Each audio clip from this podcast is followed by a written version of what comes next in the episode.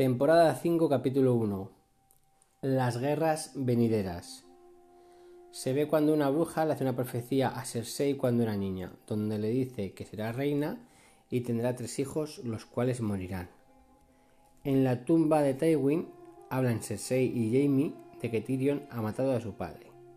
Varys saca a Tyrion de la caja en la casa de Ilirio en Pentos. Los hijos de la arpía matan a un inmaculado y Daenerys manda a cogerlos. Stannis quiere que Jon convenzca a los salvajes para luchar por él.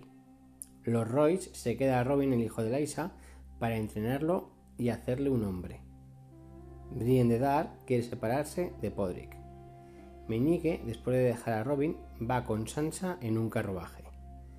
Lancet Lannister, que ahora es un gorrión, es decir, un fanático religioso, le pide perdón a Cersei por haberse acostado con ella y por el vino de la cacería de Robert Baratheon.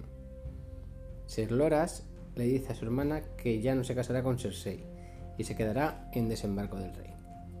Varys le cuenta a Tyrion que le ayudó a escapar por sus dotes políticas y que vaya con él a Meereen a conocer a Daenerys. Daenerys no quiere reabrir los reñideros, baja a ver a los sus dragones y no le hacen caso y se vuelven contra ella.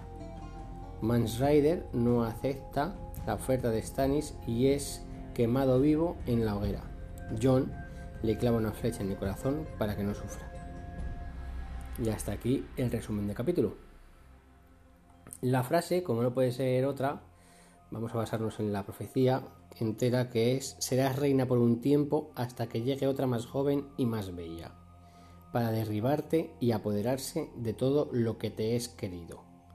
Veinte hijos para el rey y tres para ti. De oro serán sus coronas y de oro sus mortajas. La respuesta al podcast pasado de cómo miraba el abuelo de que se supone que es el cuero de tres ojos, eh, mira todo con mil y un ojos, dice él. Y luego la pregunta de este podcast es, este es el primer episodio donde se nombra a los dragones. ¿Cómo se llaman? Y hasta aquí, Juego de Tronos. El resumen.